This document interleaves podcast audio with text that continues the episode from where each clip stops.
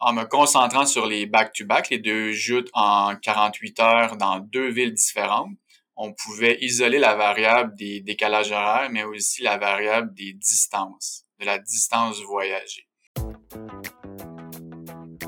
Bienvenue à Temps d'arrêt avec Coach Frank. le podcast idéal pour rester à l'affût des connaissances de pointe et des avancées scientifiques dans le monde du coaching professionnel. Voici votre animateur, Coach Frank.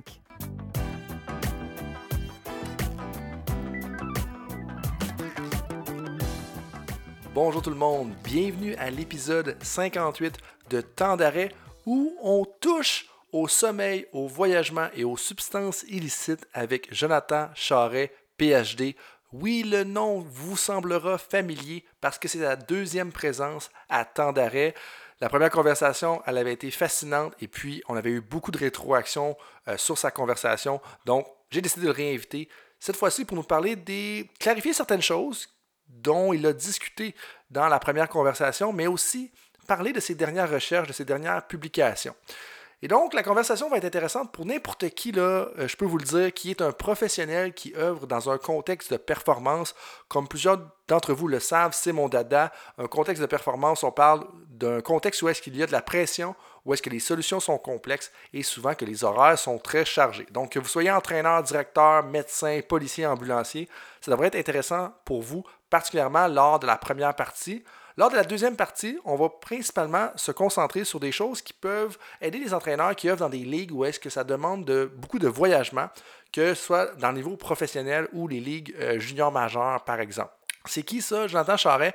Bien, Jonathan Charret, c'est un spécialiste du sommeil et de la performance qui a un PhD en psychologie de l'Université Laval, qui a complété un internat à l'Université de Tucson en Arizona. Il est aussi directeur du programme de sommeil pour les athlètes ainsi que spécialiste de la médecine comportementale du sommeil au Center for Sleep and Human Performance à Calgary avec le Dr. Charles Samuel. Il est aussi membre du comité exécutif de la Société canadienne euh, de sommeil depuis 2017. Il a été aussi nommé euh, professeur adjoint en kinésiologie, à l'Université de Calgary, ainsi que professeur adjoint à l'École de psychologie de l'Université Laval. Vous allez voir, là, dans le début de la conversation entre nous deux, on parle de la conscience de soi pour une bonne hygiène individuelle de sommeil, en parlant un peu de fatigue et de somnolence.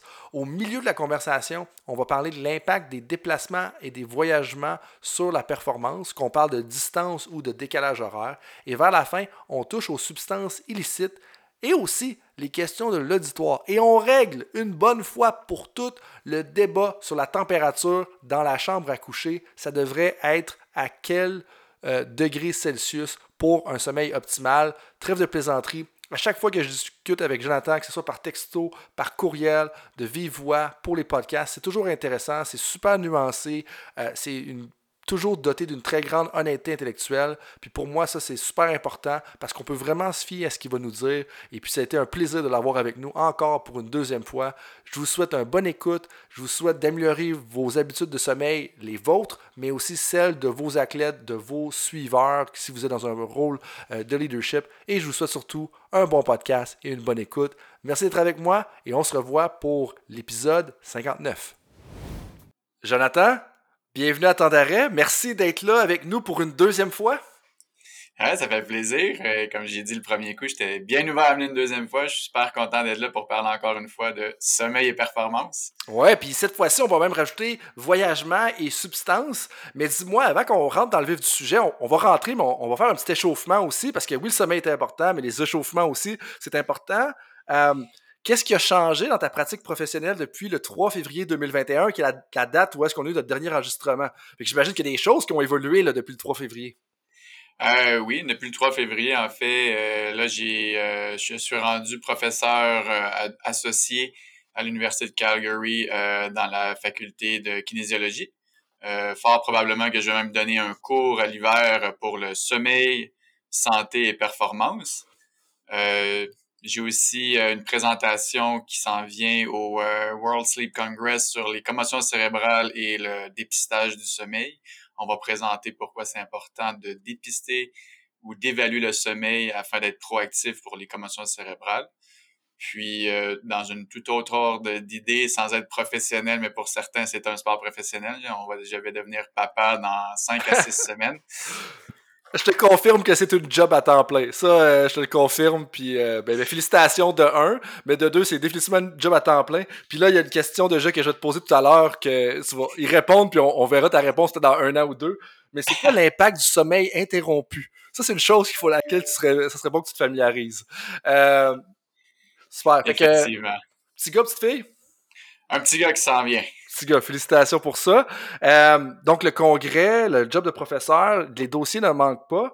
Euh, la dernière euh, aussi en préparation d'épisode, il y a une des choses que j'ai remarqué. tu as partagé un lien, une invitation à un événement qui s'appelait le Sommet virtuel pour le sport. donc, le, sommeil et la performance. C'était quoi un peu les grandes lignes? Puis, qu'est-ce qui ressortait un peu de cet événement-là? En fait, l'événement va avoir lieu à la fin du mois d'octobre. Ah, c'est la conférence euh, de la Société canadienne de sommeil en collaboration avec euh, Sleep On It, dormez là-dessus. Euh, je fais une conférence gratuite au grand public en anglais et en français pour, encore une fois, l'importance du sommeil, l'évaluation du sommeil, qu'est-ce qu'on doit faire lorsqu'on a un sommeil de moins bonne qualité, comment qu'on fait pour garder un sommeil de bonne qualité, tout ça va être accessible gratuitement euh, via la, Société canadienne de sommeil à, son, à sa conférence. Et je donne aussi une conférence dans le congrès, donc celle-ci est payante pour euh, les professionnels de la santé, une fois de plus, sur l'importance du sommeil chez les athlètes. Mais avec eux, on va aller un petit peu plus en détail dans les nouvelles recherches. OK, mais excuse-moi de l'erreur. Dans le fond, ça va avoir lieu après la publication de l'épisode. Et donc, juste réitérer peut-être comment est-ce que les gens peuvent s'inscrire? Donc, il y en a une qui est gratuite. Les gens peuvent s'inscrire? Euh, oui, simplement aller sur le site euh, de la Société canadienne de sommeil pour pouvoir s'inscrire à la conférence euh, virtuelle accès grand public. C'est gratuit. ça va être fait via Zoom, je crois bien, ou c'est une autre plateforme, je ne m'en souviens plus, mais c'est gratuit, c'est facilement accessible pour tout le monde. Puis ça va être une en anglais et une en français. C'est le vendredi et le samedi 28-29 octobre, si je ne m'abuse. Euh, donc non, c'est sûr que tous les gens qui sont intéressés à, m'entendre parler pendant une demi-heure supplémentaire sur le sommeil, vous êtes tous les bienvenus pour la Société canadienne de sommeil. Ben, je sais qu'il va y avoir des gens qui sont intéressés. Puis comme je te disais en pré-entrevue, euh, ta première épisode, ta première présence, elle a été très populaire, euh, autant chez des entraîneurs, chez, certains de mes clients, mais aussi dans mon collègue, dans, mon cercle d'amis euh, intimes, où est-ce qu'il y a quelques professionnels qui sont des physiothérapeutes, des ambulanciers, des policiers, des médecins. ils ont d'ailleurs dévoré ton épisode. Puis là, tu, tu, me lances déjà une perche un petit peu pour le sommeil, donc avec le sommeil virtuel. Là, il y a une des choses qu'on a parlé la première fois, qu'on n'a pas, ou j'ai pas fait une bonne job de t'amener à décortiquer. Je t'ai pas, pas bien facilité, mais il y avait tellement de choses que je voulais jaser. On, a simplement manqué de temps.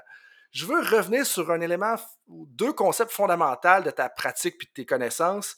Euh, c'est quoi la différence entre la fatigue puis la somnolence? Tu l'as un peu touché dans la première conversation, mais on n'a pas été en profondeur. Puis moi, je pense que ça peut être quelque chose d'important à comprendre si on est un professionnel ou si on, on travaille comme coach avec des athlètes. La différence entre la fatigue puis la somnolence. En fait, au point de vue d'un entraîneur ou d'un athlète, on va prendre les, étudiants athlètes, par exemple. Eux sont majoritairement toujours fatigués.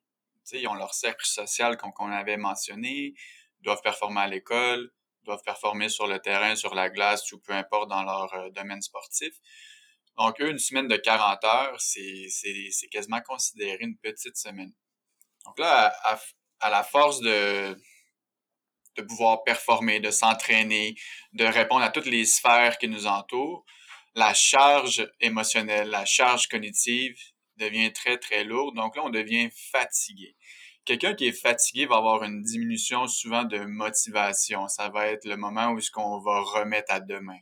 Ça va être le moment où ce que futur Jonathan va s'occuper de ce problème-là. Ça va être reporter une étude, euh, une période d'étude, reporter un entraînement ou couper, couper dans le gras, si on veut dire, c'est-à-dire quelqu'un qui fait de la longue distance, au lieu de faire son long run de 20 kilos, ben, il va peut-être en faire un 15 kilos, ou ça va sembler plus difficile. C'est-à-dire que si quelqu'un est en train d'être, si un athlète est en train d'être super fatigué, l'entraînement qui est à 80% 75% donc quasiment en récupération, va avoir l'air au niveau physique de l'entraînement à 85-87% Donc, le niveau de récupération sera pas le même la fatigue accumulée, c'est ce qui va faire en sorte qu'on va développer des blessures chroniques ou des blessures facilement évitables. en ce qui concerne la somnolence, la somnolence, là, on va avoir affaire à un, individu, un étudiant athlète, un athlète qui a de la difficulté à rester éveillé. on est vraiment dans le système euh, antagoniste d'éveil, c'est-à-dire que là, on a nos deux systèmes qui se battent toujours un contre l'autre, le système d'éveil et de sommeil. Là, le système de sommeil est en train de prendre un ascendant en pleine journée, puis c'est là qu'on cogne des clous. C'est à ce moment qu'on ne devrait pas prendre le volant, c'est à ce moment qu'on va s'endormir en classe, c'est à ce moment qu'on va faire une, une disparition, si je peux me dire, cognitive de 3 à 5 secondes, puis on dormait les yeux ouverts. Ça, c'est de la somnolence. Donc, quelqu'un qui est somnolent, généralement, il sera même pas capable de s'entraîner ou il va s'entraîner puis il va quasiment être dangereux pour lui ou ses coéquipiers, dépendamment du sport qu'il fait. Quelqu'un qui est en fatigue va pouvoir s'entraîner, mais l'optimisation, le but réel de l'entraînement ne sera pas atteint. Il va avoir été là de corps et d'esprit, oui, mais au niveau de l'optimisation, ce qui est toujours le but recherché, on n'aura pas atteint cet objectif, c'est sûr et certain. Puis pourquoi c'est important justement de bien faire la différence entre les deux? Si je comprends bien un peu ce que tu m'as dit, c'est la somnolence, ça va nous aider à dire OK, peut-être qu'on a besoin de dormir plus, on a besoin de trouver des façons de, passer plus de temps en période de sommeil. Mais la fatigue, c'est tout le reste pour l'entraîneur à gérer. C'est donc justement la charge de travail sur le terrain, la charge de travail, soit des cours, parce que tu sais que tu t'intéresses aux étudiants athlètes. Tu sais, le fait d'avoir, ben, tu disais une semaine de 40 heures, hein, ben, tu sais, moi comme athlète, je me rappelle dans mes, dans mes temps, j'avais mes 5 cours, puis c'était 36 heures de football en plus de mes 5 cours. Puis ça, si on travaille pas à, temps partiel en plus. Donc, ça, c'est plus l'aspect fatigue, mais la somnolence, elle rentre là-dedans. Puis, donc, c'est quoi la différence un peu dans les sensations pour quelqu'un qui va être en période de somnolence? C'est vraiment l'aspect de cogner des clous? Est-ce qu'on cogne automatiquement des clous si on est en somnolence ou? Pas nécessairement. Certains vont être capables de, combattre la somnolence euh, jusqu'à un certain point. Euh, en somnolence, ton corps prend environ 20 livres. Tout est compliqué. Puis si tu es un athlète et un entraîneur, puis on va prendre un, euh, un exercice que sûrement beaucoup d'entre vous connaissez, c'est-à-dire euh, des sauts sans élan, donc de la pliométrie pour évaluer à quel point l'explosivité de votre athlète est présente. On le fait souvent en début de saison. Si vous avez un athlète qui généralement va être capable de sauter un 2,80 à 3 mètres sans élan, puis que finalement vous vous rendez compte qu'en milieu de saison, selon votre planif, il n'est pas supposé être en, en difficulté ou en surcharge d'entraînement, puis il s'approche plutôt d'un 2,50, 2,60, puis que vous vous remarquez pas qu'il y a une somnolence. Donc, généralement, les athlètes qui sont somnolents, vous êtes capable de les identifier assez facilement. Donc là, vous allez vous tourner plutôt vers la fatigue, puis poser des questions. Qu'est-ce qui arrive dans la vie personnelle de cet athlète pour qu'il soit fatigué à ce point-là? C'est peut-être pas le, la planif d'entraînement le problème, mais plutôt à l'extérieur de la planète d'entraînement parce qu'évidemment, on a dit, des étudiants, des étudiants athlètes, ça a plus que juste un sport à s'occuper. Tandis que la somnolence, si vous n'êtes pas capable de l'identifier à première vue, je vous inviterai à porter peut-être plus attention à vos athlètes. Généralement, c'est assez flagrant. Euh, ça va être, puis pour les athlètes, ça va être ce genre de, de journée où ce que vous allez avoir des cravings. Vous allez avoir faim de manger des choses qui sont pas nécessairement partie de votre diète parce que là, c'est avec la somnolence, il y a la gréline et la leptine qui vont être débalancées, puis c'est sur le système de récompense que ça va aller jouer, sur la dopamine. Donc, qui dit système de récompense dit généralement pas une salade, sûrement dire plutôt un, bon beigne ou euh, des, des biscuits. Donc, si vous, vous êtes en train de remarquer que vous êtes toujours en train de faire du craving le soir, ben, ça devrait être un petit drapeau jaune pour vous dire, bon, qu'est-ce qui arrive? Pourquoi j'ai toujours des cravings? Je suis pas en train de dire qu'à chaque craving, ça veut dire que c'est une somnolence, mais si c'est répétitif, ben là, vous avez un petit drapeau jaune qui vient de s'allumer dans votre tête. Vous dites, bon, qu'est-ce qui arrive? Là, je manque de sommeil, je suis en mi-session. Parfait. Là, on devrait prendre soin de notre sommeil ou plutôt d'égaliser ou de regarder notre horaire, comment qu'on peut étaler le tout pour bien prendre soin de sa diète juste par une restabilisation du sommeil.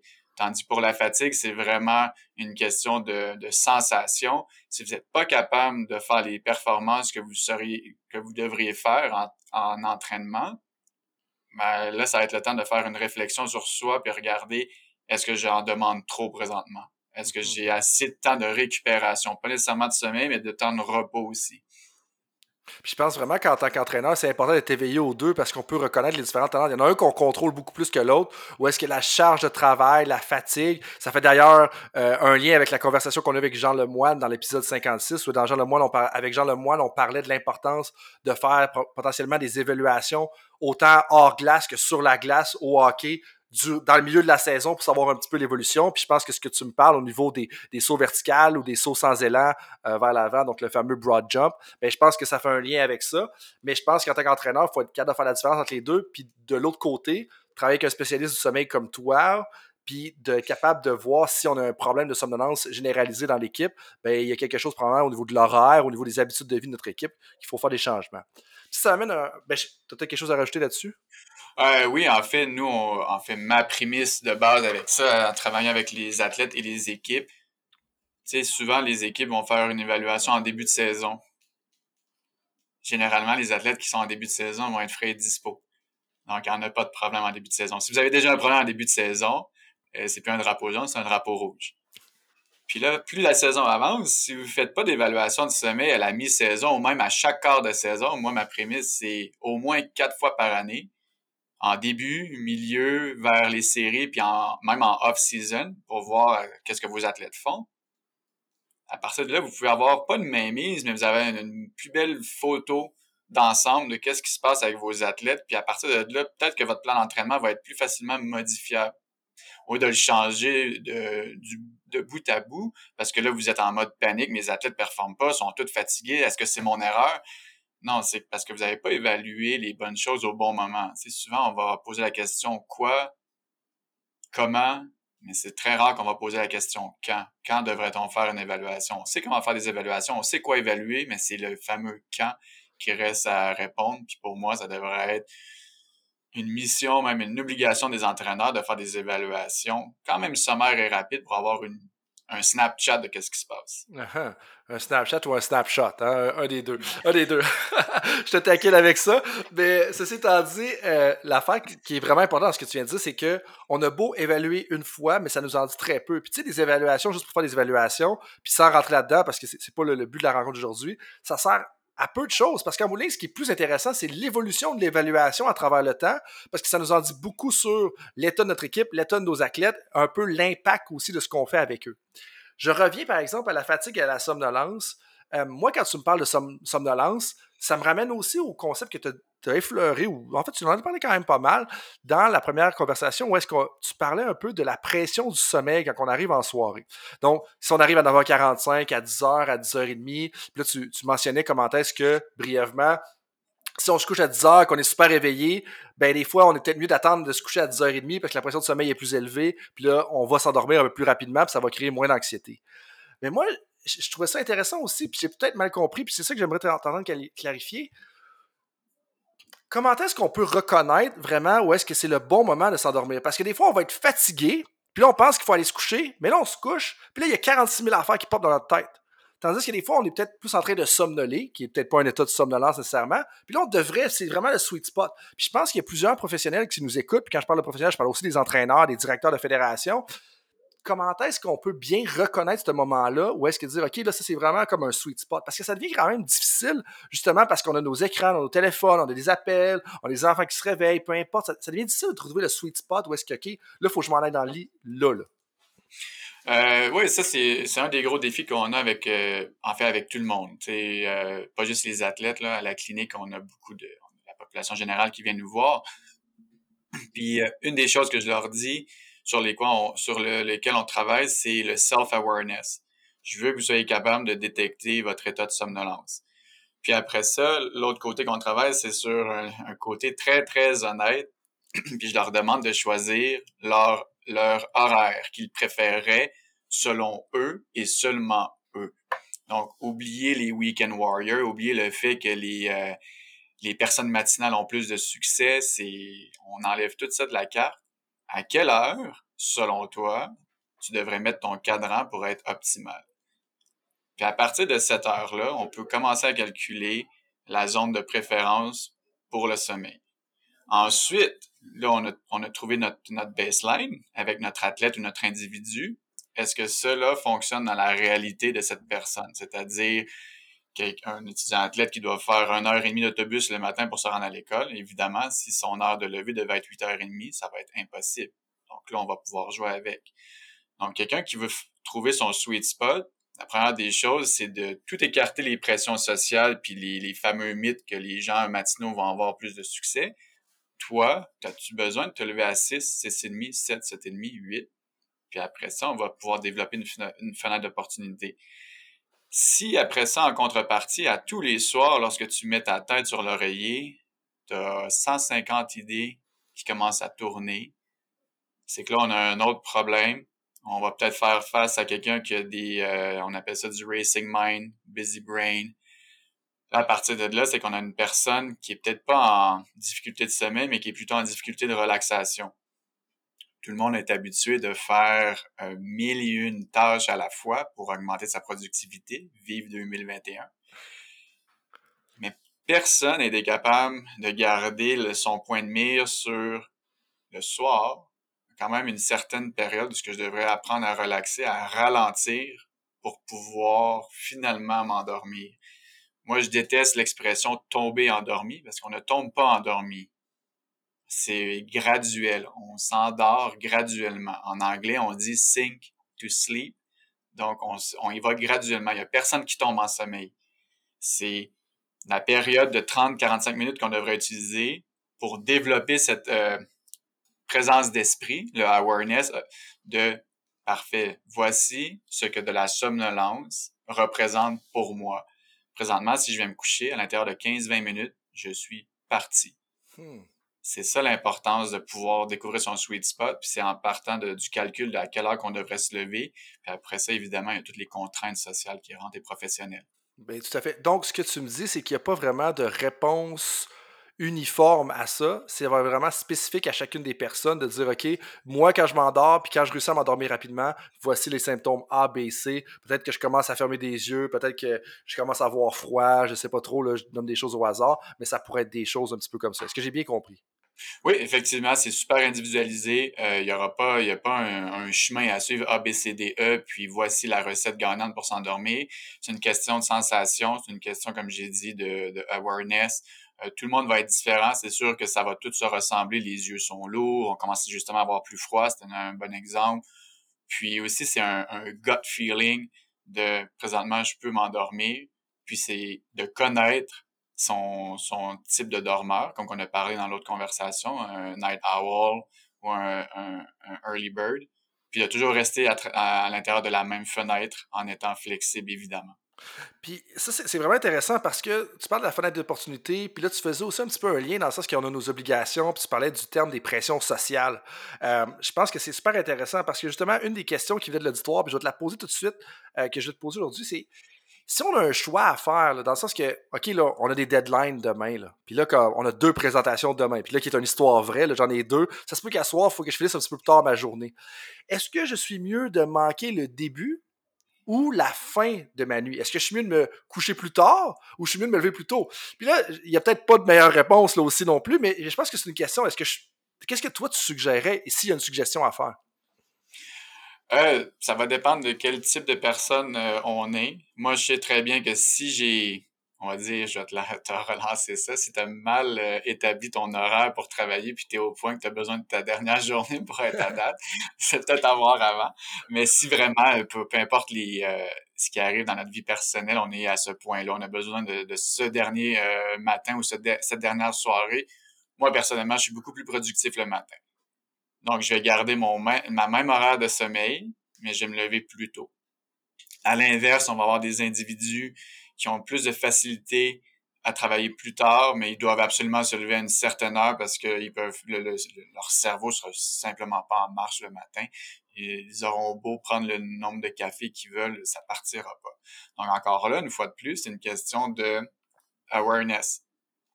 Quel type de travailleur êtes-vous? Quel type de dormeur? Quel type de travailleur? Donc pour moi, ma réponse, ça serait définitivement, je vais me lever plus tôt lorsque j'étais en train de terminer, finaliser ma, ma thèse, je me présentais au travail beaucoup plus tôt, plutôt que de finir mes journées plus tard. Mm-hmm. J'ai d'autres personnes ici que c'est le contraire. Ils arrivaient à la, si on a un, deadline, ils arrivent à la même heure, mais ils finissent beaucoup plus tard. Question de préférence.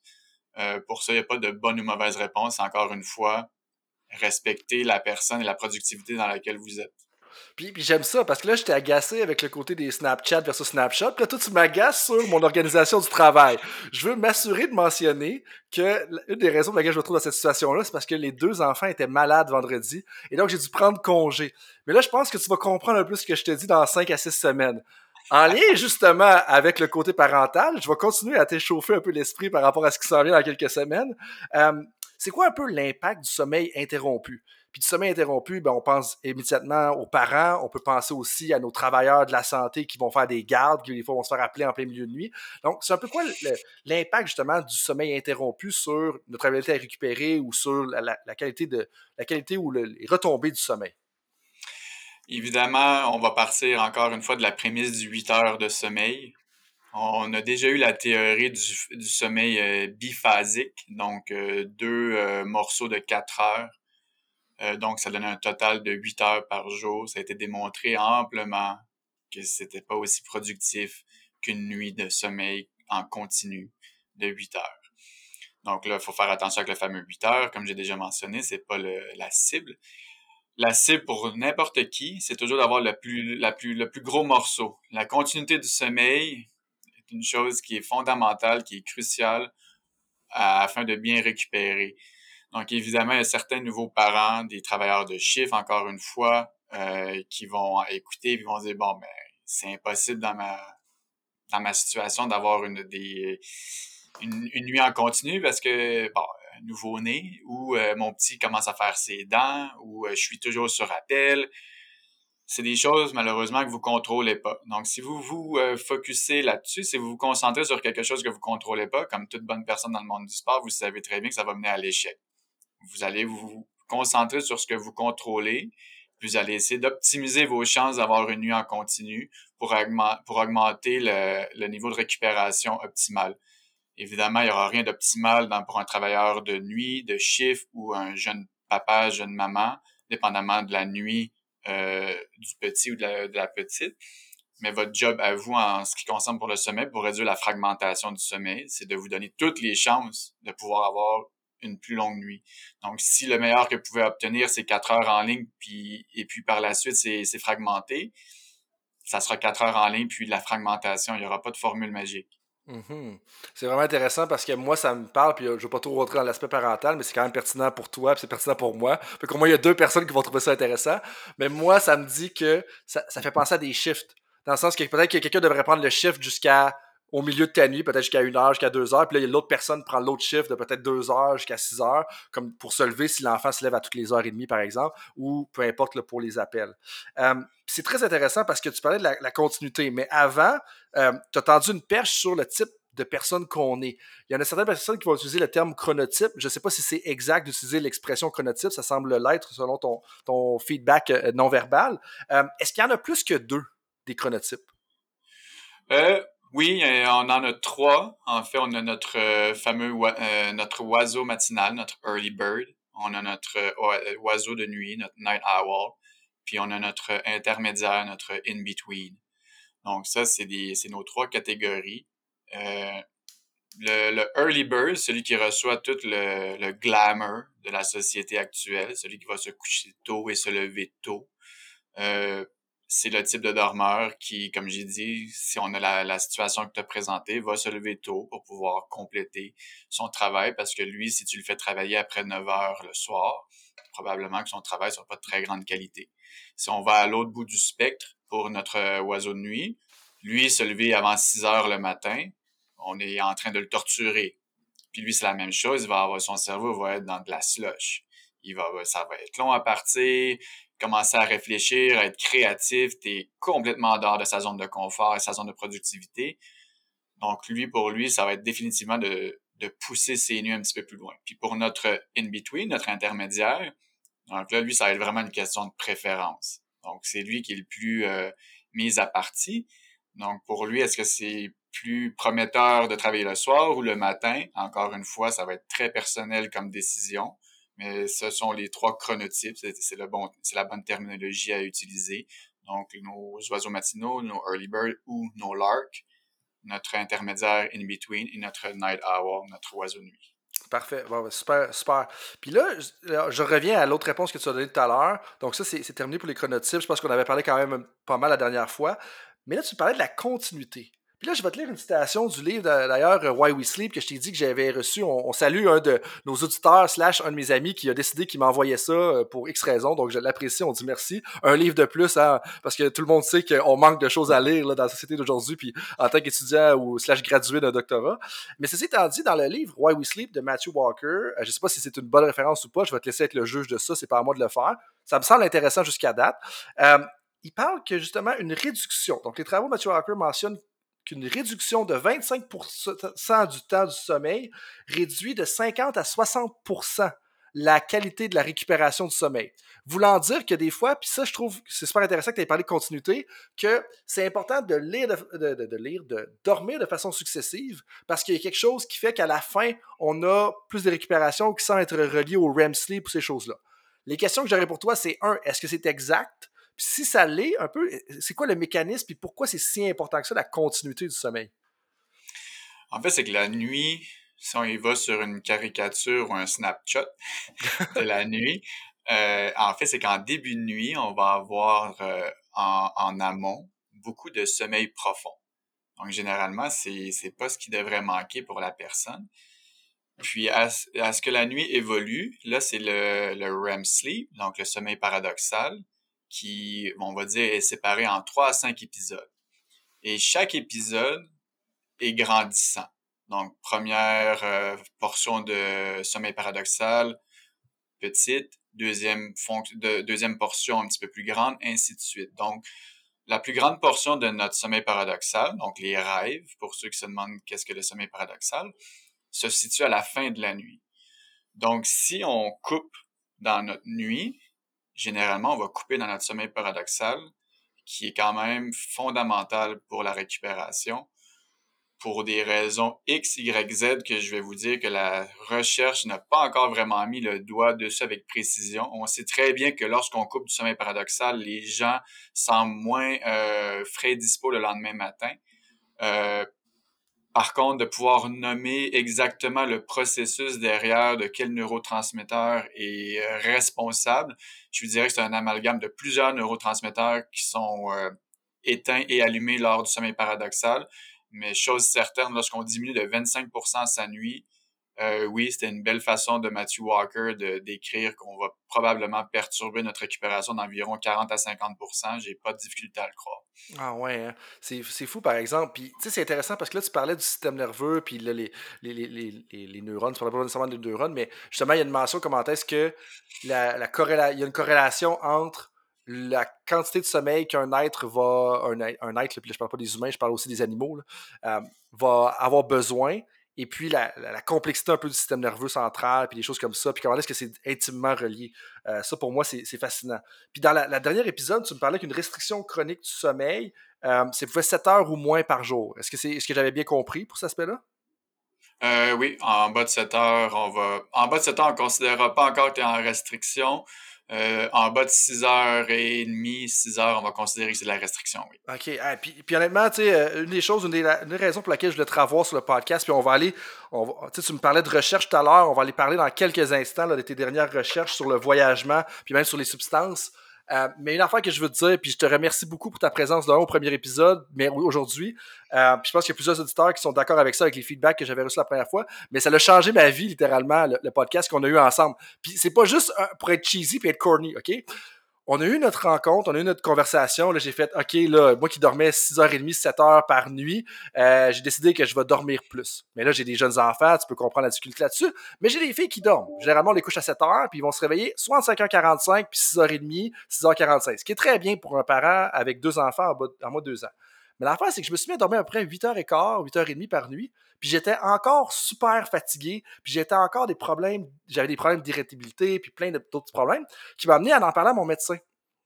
Puis ma médecin m'a dit, ben honnêtement, euh, t'as-tu déjà pensé de faire tester pour l'apnée du sommeil? J'ai fait comme, ben non, je sais qu'il y a des membres de ma famille qui font de l'apnée du sommeil. J'ai fait le test, puis ce le diagnostic est ressorti comme de quoi que je faisais de l'apnée du sommeil modéré, où est-ce que je me réveillais à peu près 17 fois par heure? Donc, c'est vraiment intéressant. Puis quand je te dis que ça a changé ma vie, c'est que là, j'ai un appareil justement depuis un mois. Et puis la qualité du sommeil, je te jure, là, je dors à peu près 6h30, 7h. Je dors plus. Mais quand j'ai une nuit de 6h30, 7h parce que les filles se réveillent, je me suis couché tard, il y avait une game des Eagles de Philadelphie, par exemple, ben, j'ai autant récupéré, sinon plus, dans 6h30, 7h de sommeil que je récupérais avant dans 8h, 8h30 de sommeil. donc là, imagine, cette nuit, là, j'ai dormi un 8h30 avant qu'on fasse notre conversation. Donc pas juste avant, je me suis réveillé un petit peu plus tôt. Mais le point étant que ça l'a changé complètement. Puis ça, je voulais juste te dire merci parce que si c'était pas cette conversation-là, je, je, me, me serais pas rendu à faire une analyse aussi approfondie de mon sommeil. Puis une des choses qui m'a aidé à m'en rendre compte, c'est ma montre.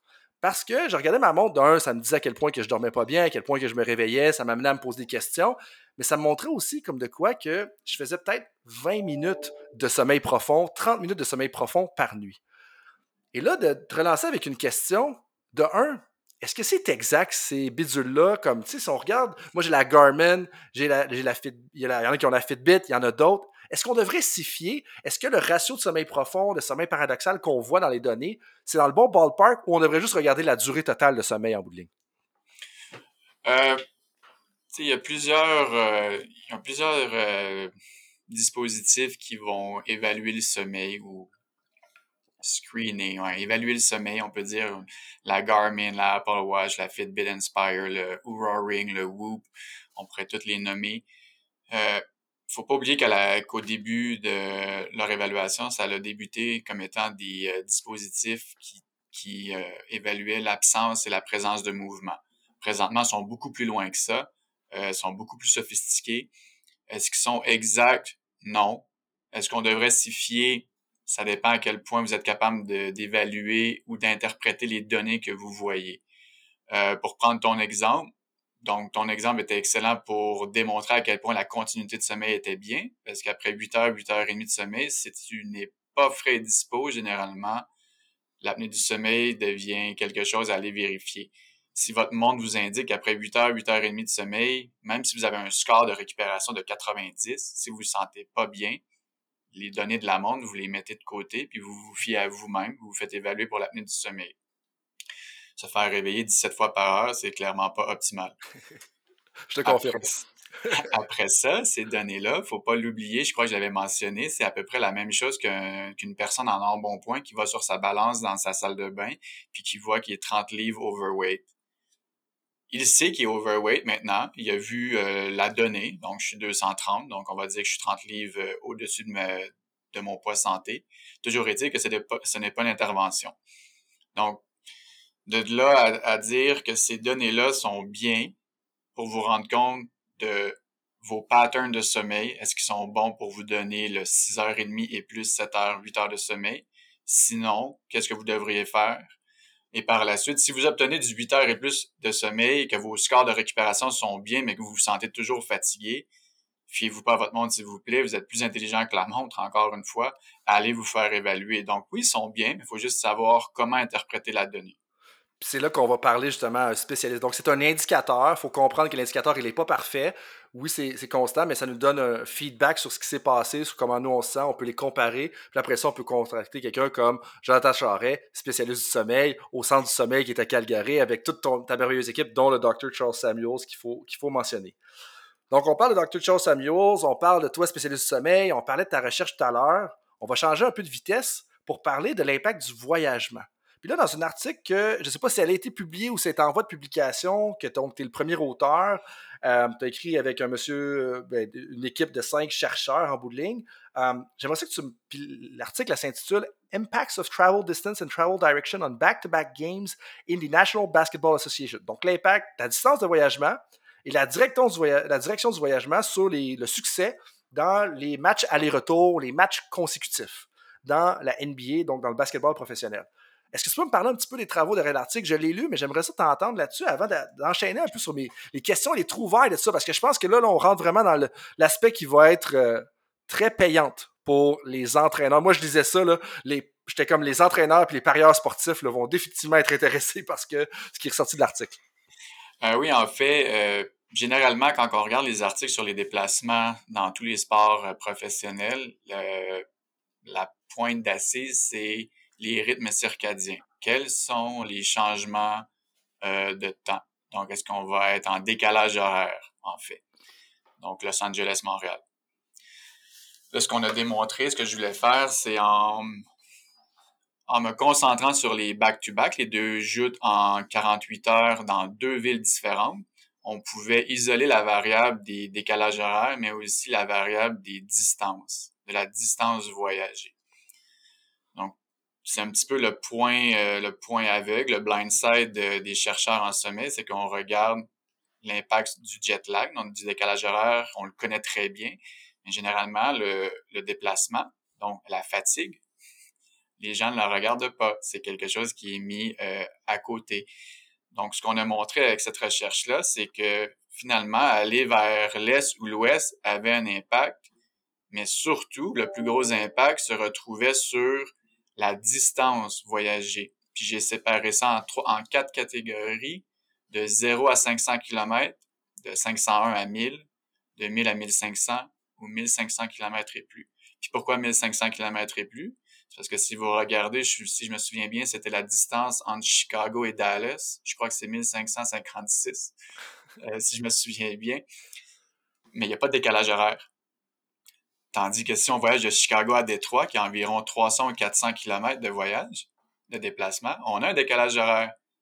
Donc là, si on, prend un, pas de recul puis on regarde ça à, tête froide, quelle destination ou quel euh, pattern de, de game va être le plus, plus délétère pour ton équipe?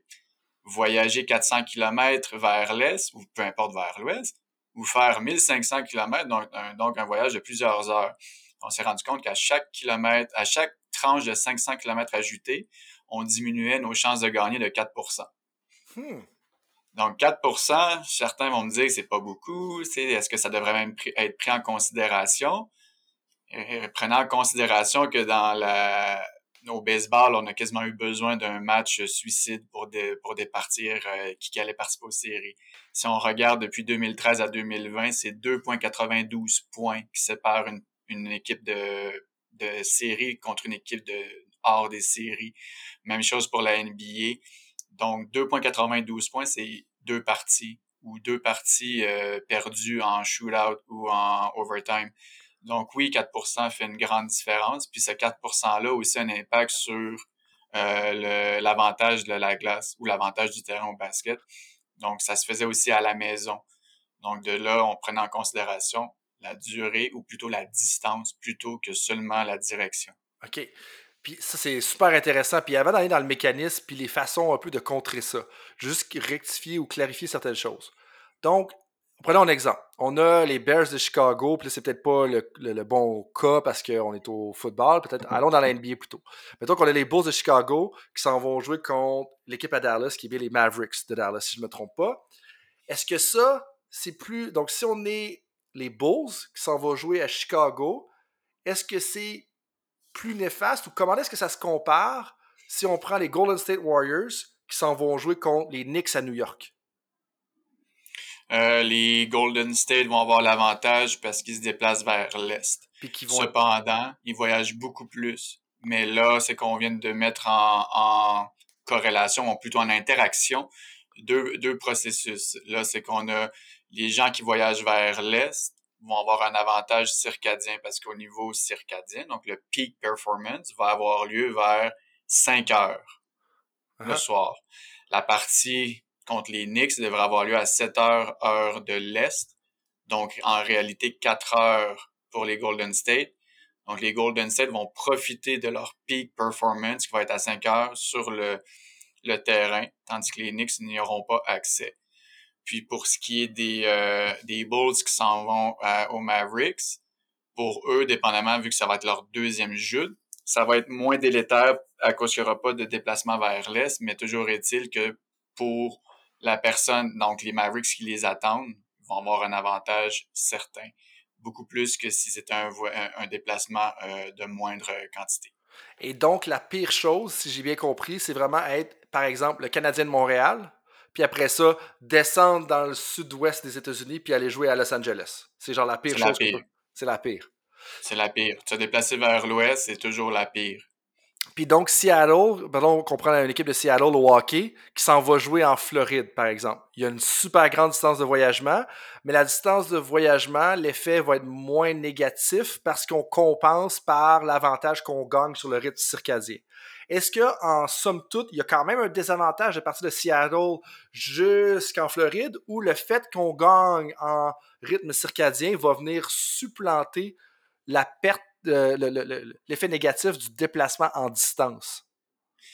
Dépendamment, euh, nous, ce qu'on a proposé, ce qu'on suggère aux entraîneurs, c'est de toujours prendre en considération que là, ça, c'est un voyage d'environ 5000 km par avion, peut-être un peu moins vu que c'est en ligne droite. Euh, de prendre en considération si c'est possible d'arriver avant, si c'est pas possible de faire un plan de match très agressif en début de partie parce qu'il devrait avoir l'avantage circadien mais que malheureusement, la troisième période pour le hockey ou le quatrième quart pour le basket va faire en sorte que là, c'est la fatigue qui va embarquer. Donc là, d'être plus, d'être plus euh, du côté défensif, que c'est plus simple. Il y a besoin de moins de créativité. Donc, tu sais, il y, a, des stratégies pour contrer. Donc, oui, voyager vers l'Est va toujours avoir un certain avantage.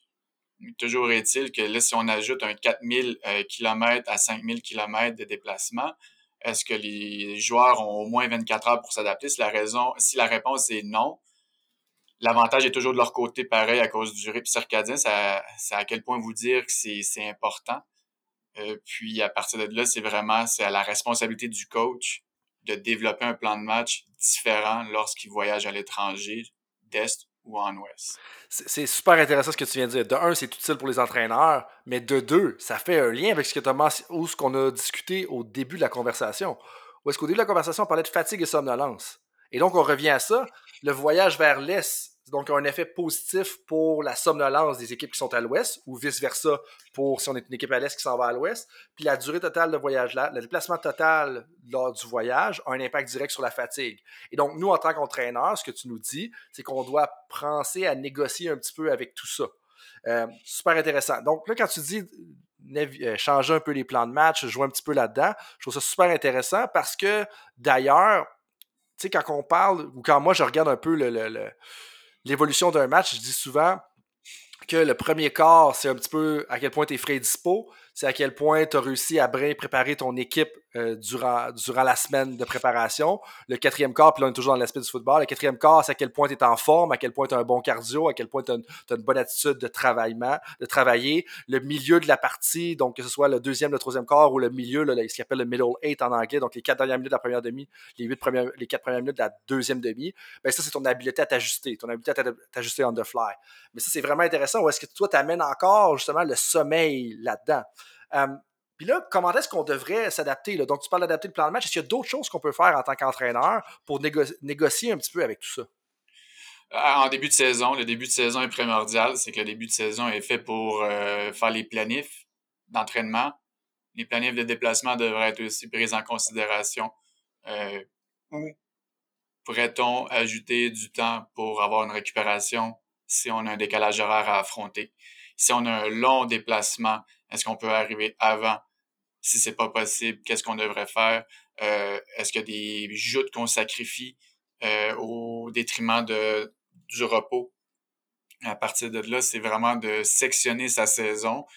Puis de, en fait, nous, ce, ce que moi je suggère toujours, c'est d'utiliser un, un, graphique à couleur des parties qui sont neutres, des parties qui sont en avantage, des parties qui sont en désavantage au niveau circadien. Puis à partir de là, d'établir un plan de match puis pour euh, s'adapter au niveau sommeil, purement sommeil, évidemment, c'est toutes les stratégies qui viennent en jeu avec la présence et l'absence de lumière. À la fin de la journée, un rythme circadien, c'est contrôlé par la présence et l'absence de lumière. C'est contrôlé aussi par la présence et l'absence de nourriture. Ce sont nos deux euh, indices environnementaux les plus importants. La lumière en premier. Puis c'est avec ça, en fait, en, en détaillant un plan d'action qu'on peut vraiment diminuer l'impact. On ne pourra jamais l'effacer, mais on peut en diminuer l'impact. C'est vraiment intéressant parce que d'ailleurs, il y avait des travaux qui avaient été faits. je pense que c'est Yannick Morin, euh, Yannick Plante dans un épisode qui nous avait parlé de ça, Xavier Roy aussi, où est-ce qu'il y a des travaux sur la charge de travail qui ont été faits avec des codes de couleur. Donc le vert, le jaune, le rouge. Donc, on peut faire au niveau des pratiques, qu'est-ce que la pratique va nous demander? Est-ce que c'est une pratique qui va être plus dans le rouge, plus dans le vert au niveau de la difficulté? Puis toi, tu nous demandes de faire la même chose potentiellement au niveau du rythme circadien. Puis ça, c'est vraiment intéressant parce que des fois, les gens trouvent ça trop simple de prendre un code de couleur, de, code de couleur parce que ça fait un peu trop enfantin, mais au contraire, justement, ça devient facile à s'illustrer, à se représenter, à garder en tête, ce qui fait que c'est après ça plus facile à, c'est plus facile à réagir à ces situations-là. Euh, puis ça, ça m'amène à une autre question où est-ce que tu me parles dans les différentes stratégies. Euh, mettons qu'on est entraîneur professionnel, dans certaines universités, on a une équipe de soutien intégré qui est vraiment bien composée. Euh, comment est-ce qu'on devrait adapter un peu notre équipe médicale? Puis là-dessus, avant de te laisser répondre à la question, je pense aussi à des entraîneurs potentiellement olympiques, que ce soit en gymnastique ou en patinage artistique.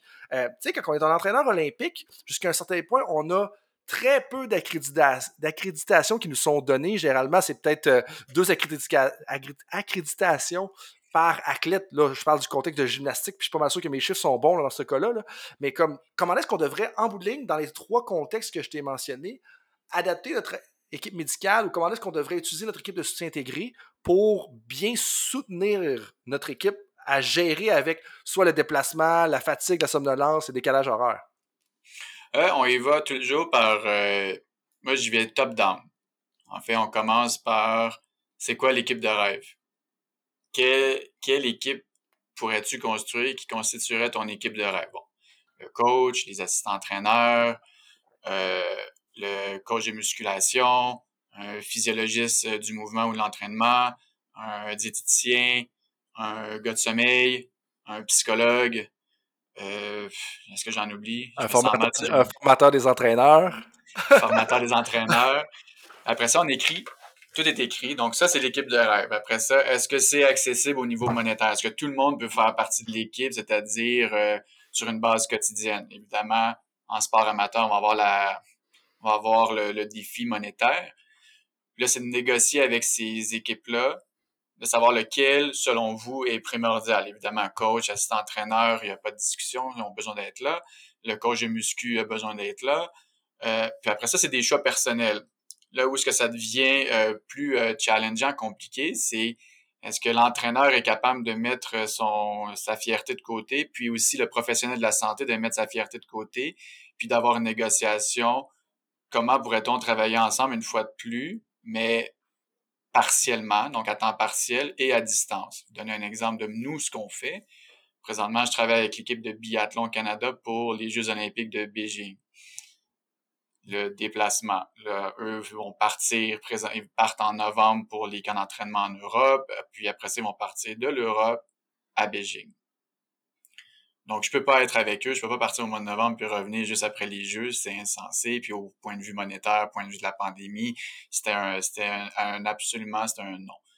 Donc là, ils nous ont approchés, puis nous, ce qu'on a à faire, c'est de, de faire une approche euh, étape par étape, c'est-à-dire ils ont un plan, un plan de déplacement A, ils vont arriver euh, en Europe, on va avoir un contact encore, voir comment que le déplacement s'est passé, puis après ça, on va réajuster le tir pour les aider pour Beijing. C'est sûr que l'option A, que je sois avec, que je sois avec eux de, de A à Z aurait été mieux, mais la réalité du sport en est tout autre.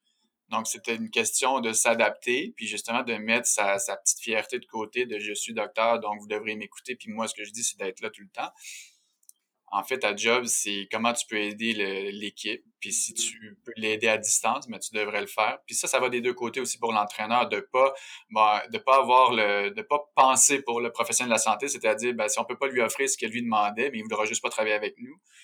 Prenez le temps de quand même contacter puis essayer de voir qu'est-ce qui est disponible sur la table. Mhm. Définitivement, puis de trouver un moyen où est-ce qu'on peut maximiser l'implication sur le terrain lorsqu'on va être à Beijing ou est-ce qu'on va être en France ou etc. Puis en même temps de maximiser la contribution des personnes. Donc, tu as trouvé un équilibre là-dedans qui va être gagnant-gagnant en bout de ligne. Puis j'ai pour mon dire, quand je dis euh, de la composition de l'équipe de intégré, ben des fois, même si on peut pas avoir l'encadrement idéal peut-être d'un spécialiste du sommeil, d'un préparateur mental, d'un formateur des entraîneurs, d'un kinésiologue, ben déjà d'avoir une relation puis une intervention qui peut être semi-ponctuelle ou être périodique, c'est mieux que d'avoir rien. Puis particulièrement quand on a sommeil, des fois, comme je pense au sommeil, au déplacement, décalage horaire, comme c'est deux, trois interventions qui peuvent avoir des répercussions. Tu sais, c'est, l'effet, c'est exponentiel. c'est c'est comme des placements à la bourse. Là. Tu sais, tu mets un certain montant, ben, tu fais juste gagner après ça, là, parce que c'est, exponentiel. Mais bref, on, se comprend là-dessus. Je dois revenir à l'article, par exemple, puis je veux te poser une question plus du, côté chercheur, parce que faut, faut jouer mon rôle un peu de gradué du doctorat. Euh, pourquoi est-ce que vous avez décidé de catégoriser le tout par tranche de 500 km?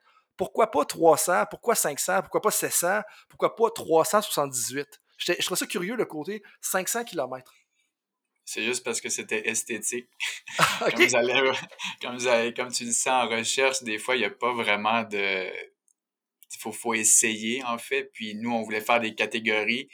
Puis en fait, a posteriori, euh, en discutant avec euh, l'équipe de statistiques, le, la meilleure solution aurait été de faire une échelle continue, en fait, de ne pas faire de catégories. En faisant des catégories, on a diminué notre puissance statistique quand même drastiquement. Euh, à la limite, je dirais quasiment qu'on était chanceux de trouver un effet. puis tant mieux si on a trouvé un effet. ça fait juste démontrer que probablement sur une échelle continue, on aurait eu quelque chose de beaucoup plus probant puis on aurait été capable de pouvoir isoler un petit peu plus encore lequel euh, fenêtre ou à partir de quel kilométrage vraiment commencer à avoir un impact. Tout ça pour dire que la recherche va avoir, on va la recommencer avec d'autres données. Puis à partir de là, c'est ça, ça va être des échelles continues tant qu'on va avoir affaire à du déplacement. Pour qu'est-ce qui est du décalage horaire, là, ça, c'est du catégorique, on n'a pas le choix, c'est euh, 0, 1, 2, 3. Mais pour qu'est-ce qui est du déplacement, dans le 500 km, c'était littéralement, c'était purement esthétique. Parce si on commençait à faire du 375, euh, combien de catégories allons-nous avoir? Après ça, 400. Euh, Il n'y a pas vraiment de, de, prémisse de base pourquoi 0 à 500. C'était 500, on a décidé d'y aller avec une tranche de 500, puis on a, on a gagné notre pari, si on peut dire. Ben, je comprends. Puis d'un, bravo pour ton honnêteté intellectuelle. Puis c'est pour ça, puis tu sais, ça me surprend pas de toutes les conversations qu'on a eues à date, que ce soit par texto, sur Internet ou à travers les médias. Puis ça me surprend pas que ce soit ce genre de réponse-là que tu nous donnes.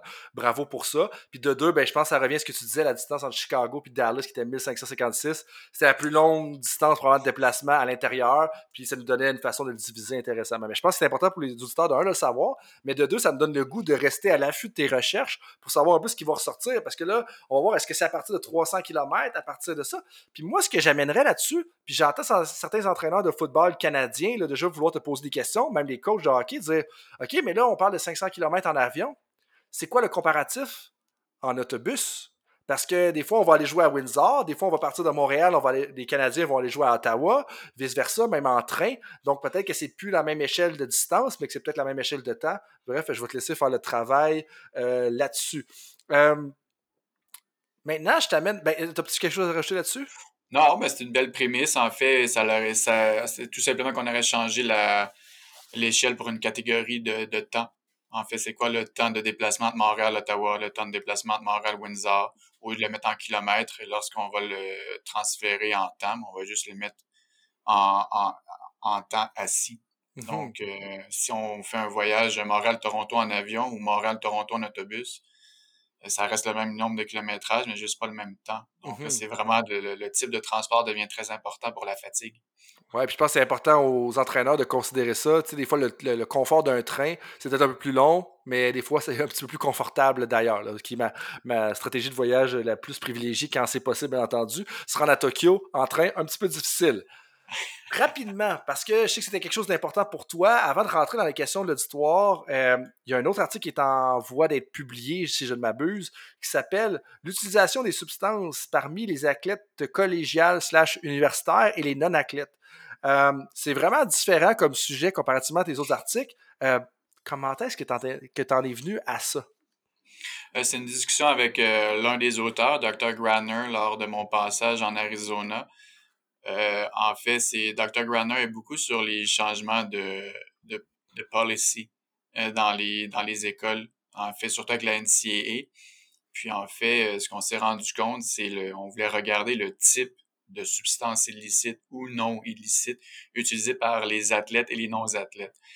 Dans cette étude-là, on a mis la main sur 111 000 étudiants, dont 8 700 étaient étudiants athlètes puis on a catégorisé, euh, je, le lis ici, on, a, on a 19 types de substances allant de la cigarette aux stéroïdes, aux hallucinogènes, à la cocaïne. Puis en fait, on a, on a quand même euh, contrôlé les variables pour l'âge, le genre, donc euh, féminin, masculin, l'ethnicité, l'année à laquelle ils ont répondu au questionnaire, le type d'école privée, publique, euh, l'état de santé mentale, les, symptômes psychologiques. Donc, on est allé super sévère dans nos contrôles. Puis on s'est rendu compte que, évidemment, les athlètes étaient moins susceptibles d'avoir recours à la cigarette, au, euh, au cigare, euh, aux sédatifs, mais beaucoup plus aux stéroïdes, beaucoup plus aux opiacés, beaucoup plus au, euh, tabac sans fumer, donc la, la fameuse chew.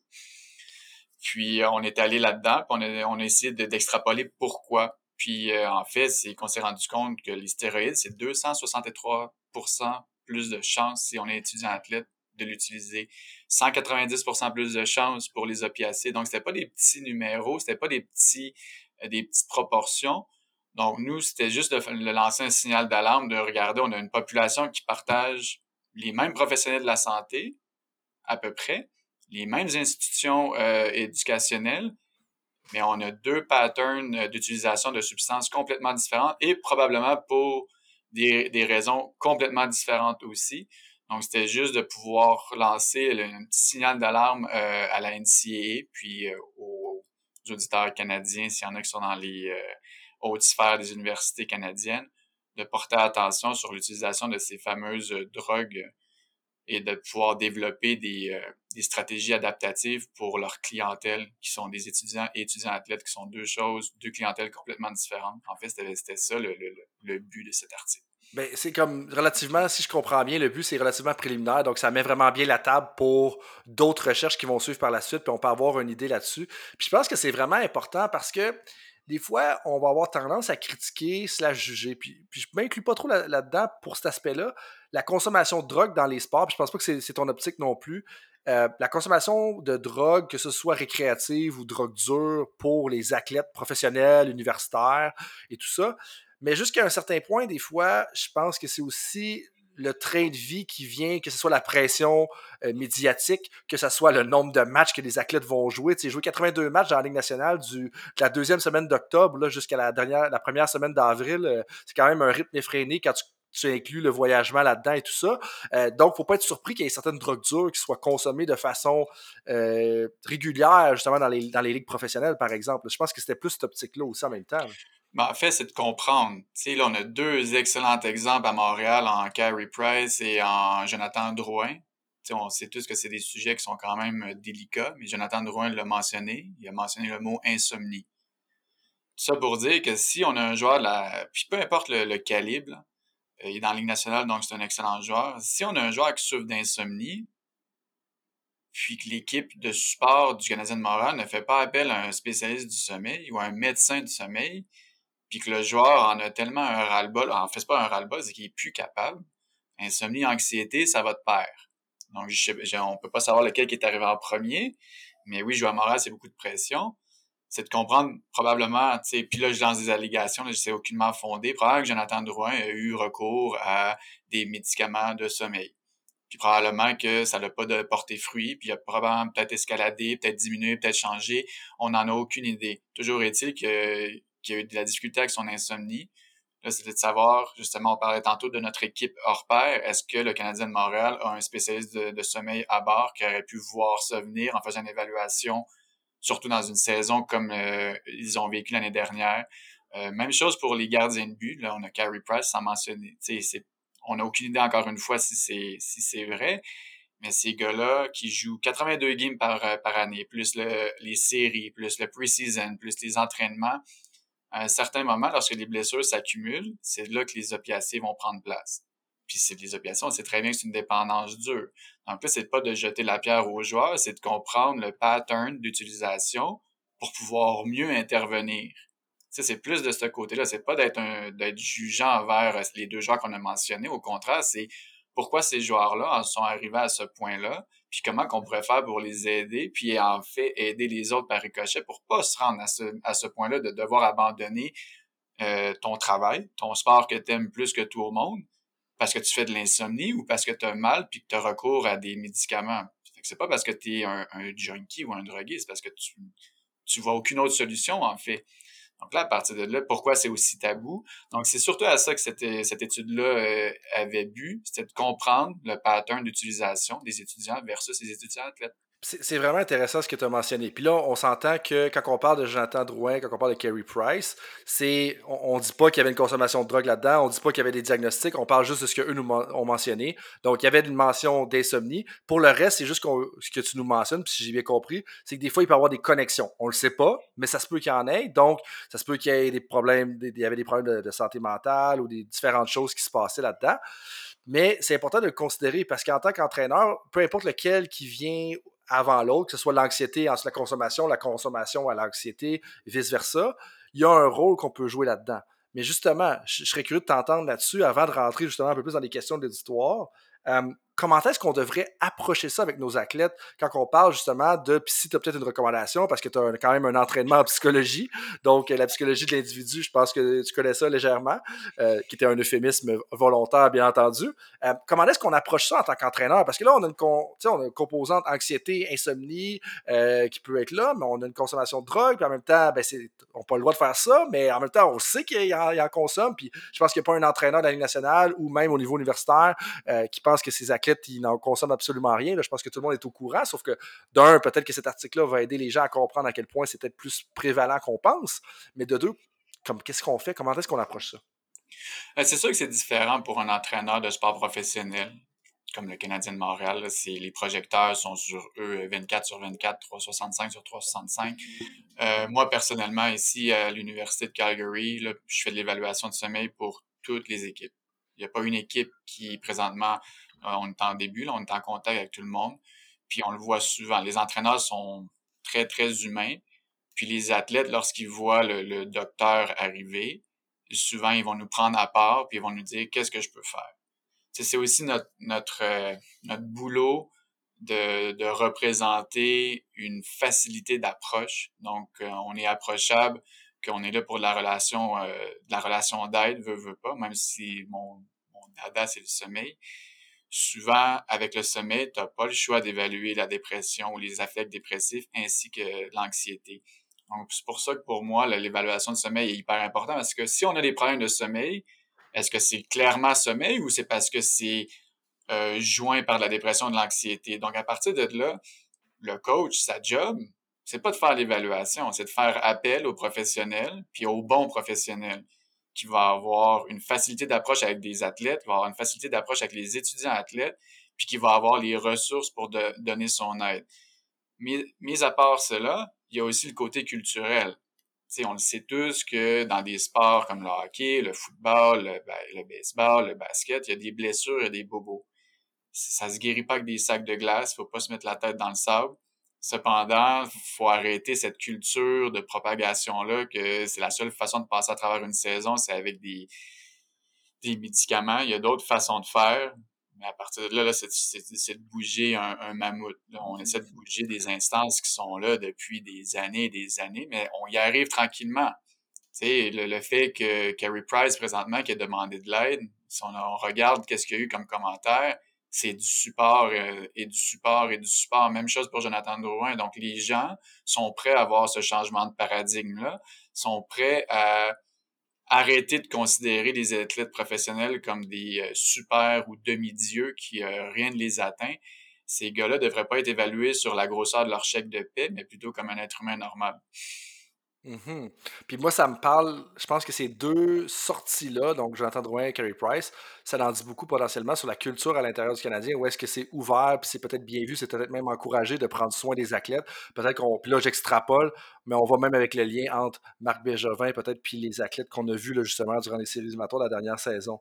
Euh, je pense que ce que tu as touché à un élément très important, puis je pense que c'est le rôle le plus important de l'entraîneur dans cette problématique-là, slash euh, santé mentale, slash sommeil, slash consommation de substances illicites, la culture que tu, qui va être créée, la culture d'ouverture, la culture de si j'ai un problème, est-ce que j'essaie de le penser rapidement parce qu'il faut faire les séries ou est-ce que j'essaie de potentiellement régler le problème ou est-ce qu'on veut se pencher sur le bien-être de la personne qui va maximiser le soin à long terme? Puis j'en parle souvent, j'ai une de mes collègues qui, euh, on nommera pas l'organisation avec laquelle elle travaille, mais elle me parle un petit peu de ce qui se passe à l'intérieur. Euh, puis tu sais, des fois, l'accent est tellement mis sur l'immédiat qu'on va. Puis l'immédiat, je parle de nombre de minutes de temps de glace, nombre de buts qui vont être marqués, parce que ça fait un lien directement avec le prochain contrat que je vais avoir. Euh, que oui, c'est dans l'immédiat, c'est ça, mais si tu veux avoir une grande carrière, potentiellement avoir des plus gros contrats, faut que tu prennes soin du bien-être à la base parce que ton bien-être va avoir un impact directement sur ta durabilité. Puis la durabilité, ben, c'est autant pour les athlètes que pour les entraîneurs, parce qu'on sait que c'est taxant, là. Puis là, c'est taxant une vie, mais de dormir, de minimiser la consommation de substances illicites, de diminuer euh, l'impact de l'anxiété sur nos vies ou de, notre capacité à la gérer. Euh, ça devient vraiment important pour avoir une carrière durable en tant qu'entraîneur, en tant que chercheur, en tant que professionnel. On parlait d'ambulancier, on parlait de policier tout à l'heure, on parlait de médecin. Euh, c'est très important. donc, merci pour ça. Puis la dernière question que j'aurais sur cet article-là, c'est quoi la prochaine étape pour les gens qui voudraient peut-être rester à l'affût sur le côté des substances illicites? Le côté des substances illicites, présentement, c'est que là, on a, évalué ou plutôt euh, éclairé le, les patterns avec des substances euh, précises. Maintenant, ça serait de revoir la, la prévalence. Quelle substance, la prévalence, et à partir de là aussi voir cibler ces trois fameuses euh, substances qui sont le, tabac, le tabac sans, sans fumer, donc la, la chou, la, et les opiacés, si c'est toujours en lien avec la douleur. Et les stéroïdes, encore une fois, ça c'est encore un petit peu plus délicat. C'est de, comprendre quel type de joueur, euh, quel type de sport. Euh, là, ça va vraiment de cibler puis pouvoir essayer de, une fois que la prévalence est trouvée, de vraiment développer des stratégies individuelles par type de sport et par genre. C'est-à-dire, on n'aura pas la même approche avec une femme qu'avec un homme pour ce genre de, de drogue ou de substance, plutôt devrais-je dire. Euh, ça va être ça les prochaines étapes. Donc, vraiment évaluer la prévalence, on en est où, puis avec la prévalence, quel type de sport utilise ces substances. Parfait. Donc, euh, merci de partager ça. On va rester à l'affût. Maintenant, j'ai cinq questions éclairs de l'auditoire pour toi. Tu prends autant de temps que tu veux y répondre. Tu peux répondre rapidement, tu peux, tu peux nuancer plus longtemps si tu veux. Première question on sait que l'alcool, c'est pas bon pour le sommeil, OK? Mais on ne sera pas de cachette, ça nous arrive, moi personnellement, de prendre un petit verre de whisky ou un petit gin tonic, des fois à 8 heures, des fois à 9 heures le soir, dépendamment du feeling, dépendamment que c'est quand dans la semaine. Si on veut en consommer, est-ce qu'on serait mieux de le consommer le plus tôt possible, puis combien de temps avant idéalement pour pas que ça interfère trop avec son sommeil? Euh, le plus tôt possible, c'est sûr que c'est le mieux. Comme on a dit, euh, il y aura pas Certaines personnes ont une absence d'alcool complète, là, mais on va y aller avec le, une grande partie de la population qui en, qui en consomme, que ce soit du vin, de la bière ou des spiritueux. Euh, l'alcool va agir en tant que suppresseur, oui, un bel anglicisme, de sommeil paradoxal, donc notre fameux REM qu'on a parlé tantôt. C'est ça ce que l'alcool fait. Puis le problème avec l'alcool, c'est que c'est métabolisé par le petit intestin très, très lentement. Donc, une fois qu'on prend notre alcool, on va s'endormir quand même rapidement. Donc, les gens vont avoir malheureusement le lien mon alcool m'aide à dormir. Ce que l'alcool fait, par contre, c'est qu'en deuxième portion de nuit, on va fragmenter tout ce qui bouge. C'est ce que l'alcool va faire parce que c'est trop long à métaboliser. Donc, un surplus d'alcool va faire en sorte que ces effets délétères vont persister dans le temps. Puis, à partir de là, notre, sommeil est fragmenté. Donc, le plus tôt, le mieux. L'absence, encore mieux. Puis, à partir de là, si l'absence est impossible et que l'heure est impossible aussi à contrôler, parce que le travail, ou plutôt c'est un, vendredi soir, un samedi soir, une game de football des, Eagles. Qu'est-ce qu'on fait? C'est qu'on regarde notre lendemain. À quel point ai-je besoin de mon énergie au niveau optimal ou entier pour bien faire ma journée le lendemain? Si la réponse est j'ai besoin de tout, peut-être évaluer la consommation d'alcool. Si la réponse est j'ai une journée relativement paisible et facile, pouvez prendre votre verre d'alcool. C'est pas moi qui le dis. vous pouvez prendre votre verre d'alcool. Mais, mais, ce que tu nous as dit, par exemple, et je te cite, c'est de le prendre le plus tôt possible. Donc, le beauceron en moi est très content de t'entendre dire que c'est correct de prendre un verre à 8 heures le matin. Puis, on salue, on salue nos amis allemands. D'ailleurs, j'ai fait un voyage en Allemagne, puis ils nous avaient accueillis avec un espèce de super bon drink pour commencer la journée. On, on aime ça des voyages en Allemagne. Ceci étant dit, euh, est-ce que manger a un effet sur le sommeil? Puis si oui, est-ce qu'on devrait être préférablement à jeun, à jeun de 5 heures, 8 heures? Est-ce que ça a un impact sur la qualité du sommeil? La nutrition a un impact sur le sommeil, oui. Euh, là, il faut faire attention. Est-ce que certains aliments, nutriments vont améliorer le sommeil? C'est encore difficile à dire au point de vue de la recherche. Donc là, on vient de passer l'action de grâce. Les gens vont dire, j'ai mangé plein de dinde, donc euh, j'ai fait plein de tryptophane, donc je vais mieux dormir. La réponse est non. La réponse, vous allez mieux dormir parce que vous avez probablement trop mangé, votre satiété est dépassée, puis vous vous endormez par une suractivation de vos systèmes. C'est pas la, c'est pas la, qui va vous faire endormir. Euh, la nutrition, il faut plutôt la regarder du point de vue qu'est-ce qui pourrait nuire à mon sommeil? Donc, les aliments ultra transformés, euh, évidemment les, les, aliments épicés, le café, l'alcool, comme on a mentionné. Euh, tout ça va nuire à votre sommeil d'un point de vue, ça peut être différent. Certains vont avoir de la difficulté à s'endormir à cause des brûlures d'estomac. Euh, D'autres, ça va être au courant de la nuit, vont avoir des, euh, ils vont avoir chaud, vont avoir des changements de température. Puis si on essaie de voir du côté qu'est-ce qui peut améliorer mon sommeil, le problème c'est que les résultats sont tellement embryonnaires, ou c'est, ou plutôt c'est quand même difficile d'isoler un nutriment puis à partir de là, à quel point ça améliore vraiment le sommeil? on a regardé des, des diètes en, de, de car carbohydrates, euh, glucides. ouais, des glucides, keto. On les a toutes regardées. Puis souvent, l'impact sur le sommeil, on parle d'une entre 5 à 10 minutes. C'est donc au niveau statistique, on va dire oui, ça améliore, mais si on va creuser dans le dans l'article, on se rend compte que 10 minutes de plus de sommeil, au niveau clinique, ça sert pas à grand chose pour dire vous devriez vous engager sur ce type de diète-là. Donc, c'est plutôt malheureusement dans le côté négatif. Donc, qu'est-ce qu'on devrait éviter? Puis une fois de plus, c'est est-ce que le repas récompense vaut la peine pour le lendemain matin? Mm-hmm. Donc là, on s'entend qu'est-ce que tu viens de mentionner, juste pour nuancer, parce que c'est peut-être pas clair pour les gens qui nous écoutent. Euh, tu nous dis pas que 10 minutes de sommeil n'est pas utile. Tu dis que de tomber sur une diète kétogénique pour aller chercher 10 minutes de plus de sommeil, il y a d'autres choses qu'on peut faire pour aller chercher les 10 minutes.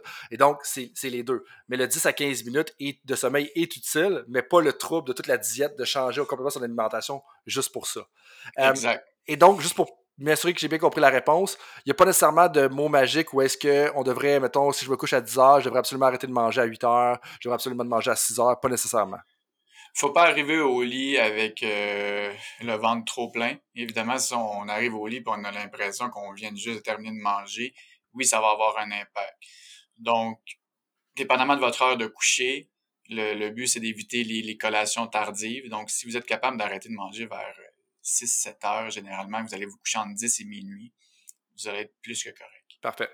Et puis, euh, une autre affaire importante, la température, premier volet de la température, la chambre, froide ou non? Est-ce qu'on devrait être à 16 degrés Celsius ou on devrait être à 24 degrés Celsius? Il y a beaucoup de ménages qui s'attendent à ta, attendent ta réponse là-dessus. C'est très personnel. Euh, recherche. Donc, euh, point de vue scientifique, statistique, la réponse c'est 17 à 19 degrés Celsius. À partir de là, L'autre point, c'est est-ce que vous êtes confortable à 17, 19? c'est un, bout de papier scientifique vous dit ben, c'est ça que ça vous prend. Probablement que c'est la majorité de la population qui été à l'étude qui est représentative de la, de la population générale. Fine. Mais si pour vous, 17 à 19, c'est trop chaud ou trop froid, si vous dormez à 20 ou 21 degrés, c'est pas très grave. Si vous dormez à 15, 16, c'est pas très grave non plus. Donc, c'est vraiment une question de confort. Parfait. Mais moi, puis plusieurs personnes que je connais, on va dire on veut ce qui est optimal, donc on va tout mettre ça à 19 et à, 17 à 19 degrés Celsius. Est-ce que trop chaud, ça peut être néfaste pour le sommeil? Justement, donc 25-26 par exemple. Ah oui, absolument. En fait, votre corps diminue en température lors de la nuit. Donc, si c'est plus chaud, trop chaud, puis qu'il y a une inhabileté pour votre corps à, diminuer sa température corporelle, évidemment que ça va avoir un impact sur la qualité de votre sommeil. Donc, euh, je prends juste mon séjour en Arizona avec mes athlètes étudiants là-bas.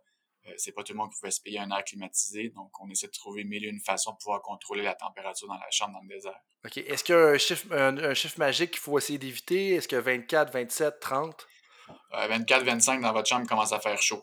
OK, parfait. C'est bien. dernière question. éclair, matelas froid, donc c'est quelque chose qui est sorti un peu sur le marché. On parle de ça des fois. Pour ou contre, est-ce que ça change quelque chose? Est-ce que ça change quelque chose? Peut-être. Je vous dirais que les données, encore une fois, au niveau, de la science, sont embryonnaires. Fort probablement que les matelas autorégulateurs, euh, en fait, je suis pas mal certain que la compagnie que tu as en tête, c'est 8 Sleep, euh, qui, euh, qui fait beaucoup de marketing présentement, sont quand même abordables. On parle entre 2 et 3 000 dollars, je crois, américains pour un Queen. si vous avez les, les, les moyens de vous payer un matelas à 2-3 000 américains puis vous le faire livrer à la maison euh, pour que ça soit thermorégulateur, pourquoi pas? Euh, le but, encore une fois, d'un matelas, c'est d'être le plus confortable possible. Donc, je vous conseillerais plutôt de vous concentrer sur est-ce que vous avez besoin d'un matelas euh, ferme, semi-ferme ou pas, plutôt mou, plutôt que sa thermorégulation. Parce que si vous dormez sur un nuage super mou, bien que vous êtes un type de dormeur euh, à matelas ferme, que le matelas soit thermorégulé, ça ne changera rien dans votre vie. Donc, c'est plutôt apprenez encore une fois quel type de dormeur vous êtes, qu'est-ce que vous avez besoin, puis la thermorégulation, voyez-le comme un très beau bonus si vous pouvez vous le, vous le permettre au niveau monétaire. Parfait. Je pense que ça fait. J'aime toujours tes points de vue nuancés là-dessus. On, on, combine le scientifique et le pratique. Dernière question, comment est-ce que les auditeurs peuvent te rejoindre s'ils ont besoin d'un spécialiste du sommeil, s'ils ont besoin de, de ont d'autres questions par rapport à ça, comment est-ce qu'ils peuvent te rejoindre? Euh, très facilement par euh, Internet. Vous n'avez seulement qu'à aller sur le centerforsleep.com, euh, m'envoyer un courriel euh, rapide. vous m'envoyez ça et moi, tout simplement, je vais vous répondre. Donc, encore une fois, c'est le centerforsleep.com. C'est une clinique de sommeil privée à Calgary mais on fait du, euh, encore une fois, du télétravail, de la télémédecine maintenant avec euh, COVID. Donc, on est capable de pouvoir vous aider à travers, euh, en fait, maintenant, c'est à travers le monde. Des, des, des, potentiels athlètes partout et des potentiels patients partout. Donc, gênez-vous pas à aller sur centerforsleep.com. Super. Donc, euh, félicitations pour ton travail. Merci pour ton temps, Jonathan. Je vous invite à le contacter. Comme vous pouvez voir, euh, tout le monde, ou entendre plutôt, euh, très généreux de son savoir et de ses connaissances. Merci encore une fois. Là-dessus, je te dis merci pour ton temps et puis je te laisse le mot de la fin. Encore une fois, super apprécié d'être sur ton podcast. C'est toujours un plaisir. Les discussions sont super enrichissantes. J'espère juste que les gens vont retirer quelques petites golden nuggets de notre conversation. Puis, euh, encore une fois, j'espère euh, à une prochaine fois. Jamais 203. c'est bon. Et puis, j'invite tout le monde à suivre Jonathan sur Twitter, très actif, puis toujours intéressant un peu les commentaires qu'il va partager avec nous. Et donc, euh, Jonathan Charest sur Twitter, vous pouvez sûrement le trouver. Merci tout le monde, puis à la prochaine.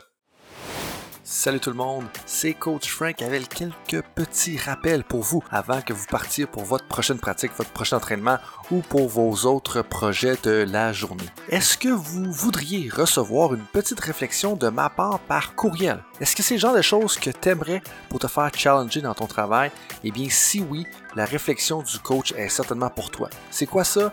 Bien, en bout de ligne, c'est un petit courriel textuel de 250 à 500 mots dans lequel je partage des idées, des concepts, puis des débats qui animent mon esprit dans les dernières semaines. C'est littéralement qu'est-ce qui trotte dans tête de Coach Frank dans le dernier mois? Je résume ça parce que je pense que l'écriture, ça l'aide à cristalliser ses idées. Et donc, si vous voudriez recevoir ce petit courriel, recevoir quelques commentaires par rapport aux idées qui m'animent, donc, si vous voulez recevoir ça, ce petit courriel, visitez le drcoachfrank.com et inscrivez-vous. Merci encore une fois d'être avec moi, mesdames, messieurs. Bonne journée.